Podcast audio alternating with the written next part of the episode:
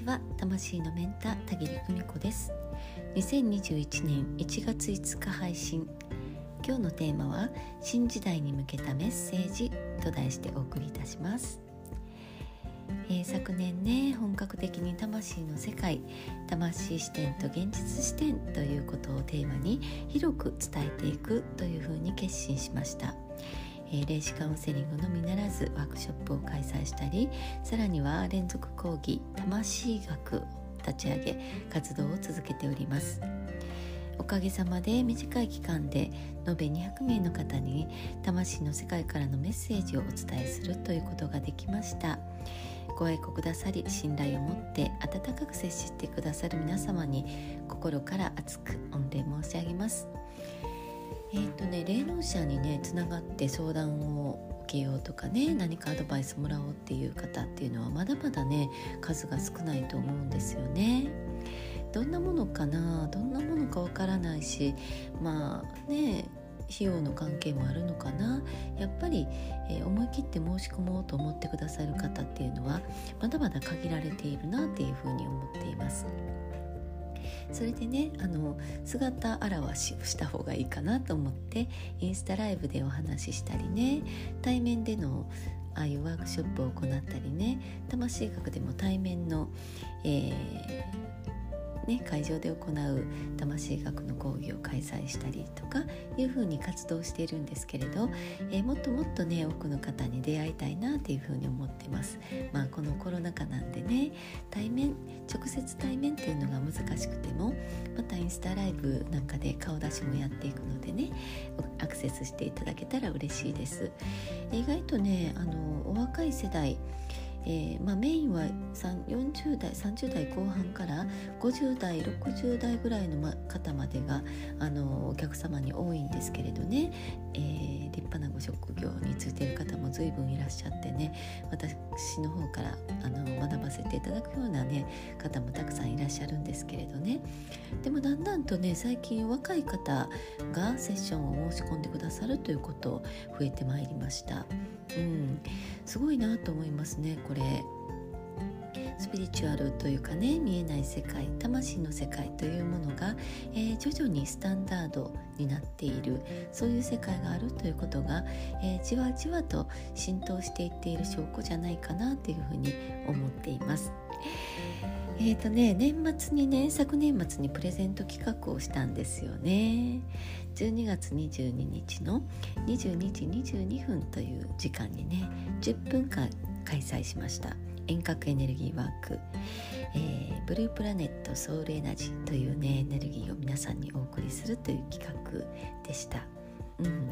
でたくさんの方がねエントリーしてくださったんだけど、えー、そのねエントリーくださった方からねその後もたくさんのねご感想をいただいてて全て拝読しています。一つ一つねあの返事でききってないんですけれどきちんと読ませていただいています。どのメッセージもねすごく深くてえそしてねあの長文にわたって書いてくださっているのも多くてねえどの部分を切り取ってブログにしようかななんて思いながら、うん、本当に深い考察をね皆さんが加えてくださってて。うん、初めてこういう遠隔のエネルギーワークに参加したけどこんなに体感があるもんなのかってね驚きのお声っていうのも、えー、数々見られましたね。面白かったです。本当に。思い込みじゃないのかってね。思いますよね。遠隔なんて言われてもね。だけどあなたが感じているその感覚っていうのは、えー、他でもないあなただけの感覚なので、えー、それを感じていただけたということは大成功、えちゃんと届いているということです。エネルギーのね受け取り方を事前にご案内するにあたっては田切久美子から皆さんにお届けしたメッセージがあるんですよね、うん、それをね今から紹介したいと思います、えー、では参りましょう。日頃はブログをご愛読くださりまた各種メニューをご愛顧くださり心より感謝申し上げます。え私は先生術家ではないのですがもうすぐ時代が変わるのだなということはひしひしと感じております。風の時代とはつまり私が魂学にて絶賛お教えしているところの魂視点を持つ人が増える時代。これまでの価値観が覆されていく時代と考えております。物質的価値観重視の時代から魂的価値観重視の時代へ進んでまいります。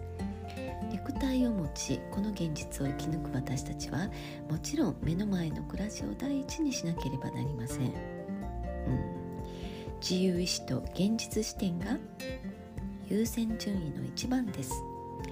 ですがこれからは次の瞬間に魂視点を持つということを知っていていただきたいのです。現実視点魂視点の両方の目両方の視点でもってこの世をさっそうと生きてまいりましょう。すべて潔しです。あなたの好きなものは何ですか？あなたがしたいことはどんなことでしょう？あなたが幸せと感じるのはどんな状態でしょう？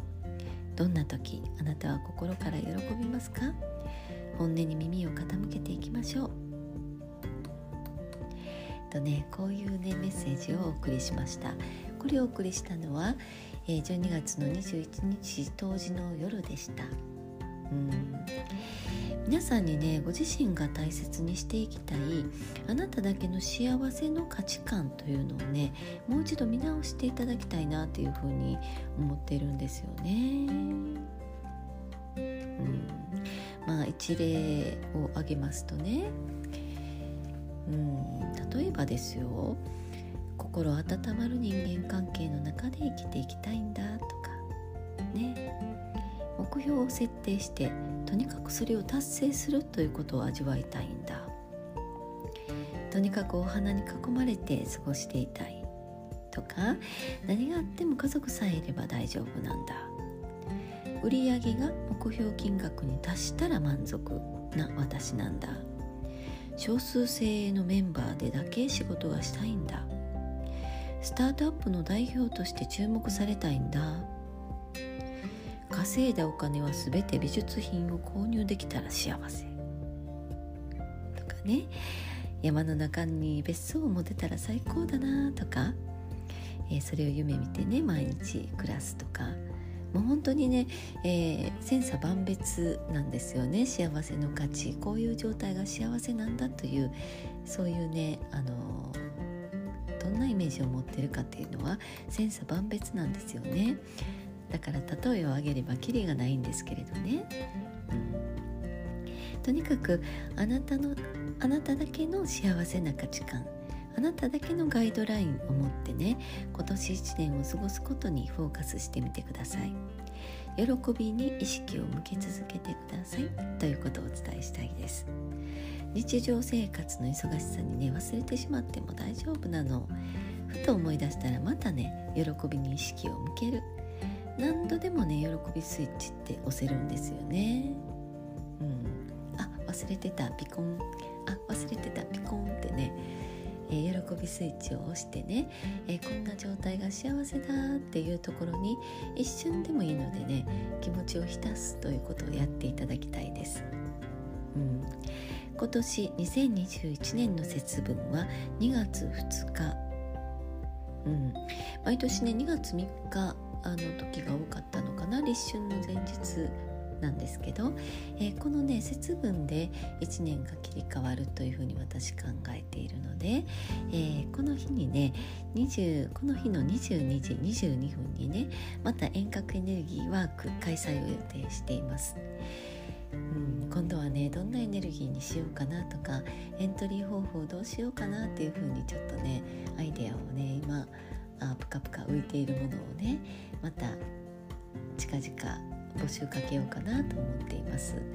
うん、本当はですね本名でエントリーしていただくのが一番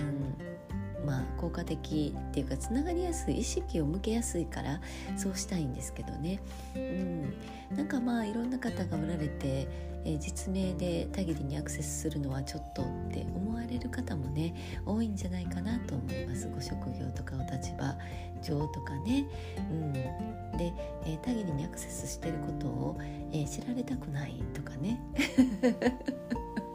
なんかそういう方のお顔がねちらほらと浮かぶんですよね。だけどまああのその気持ちがすごくわかるのでだからあの意識がいっぱい飛んできてるなっていうのはねいつも感じているんだけどね。でも、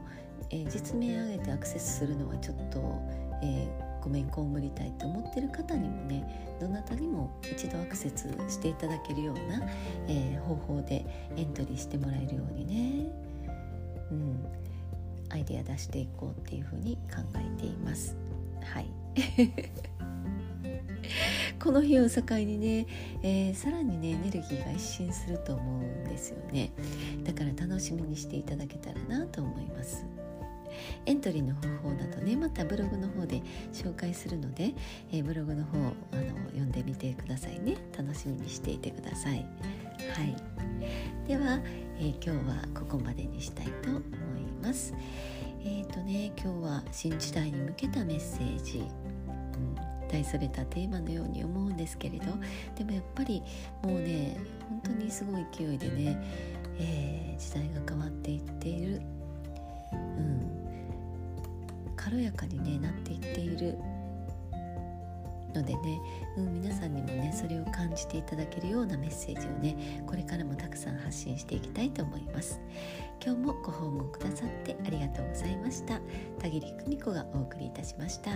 それではまたバイバイ。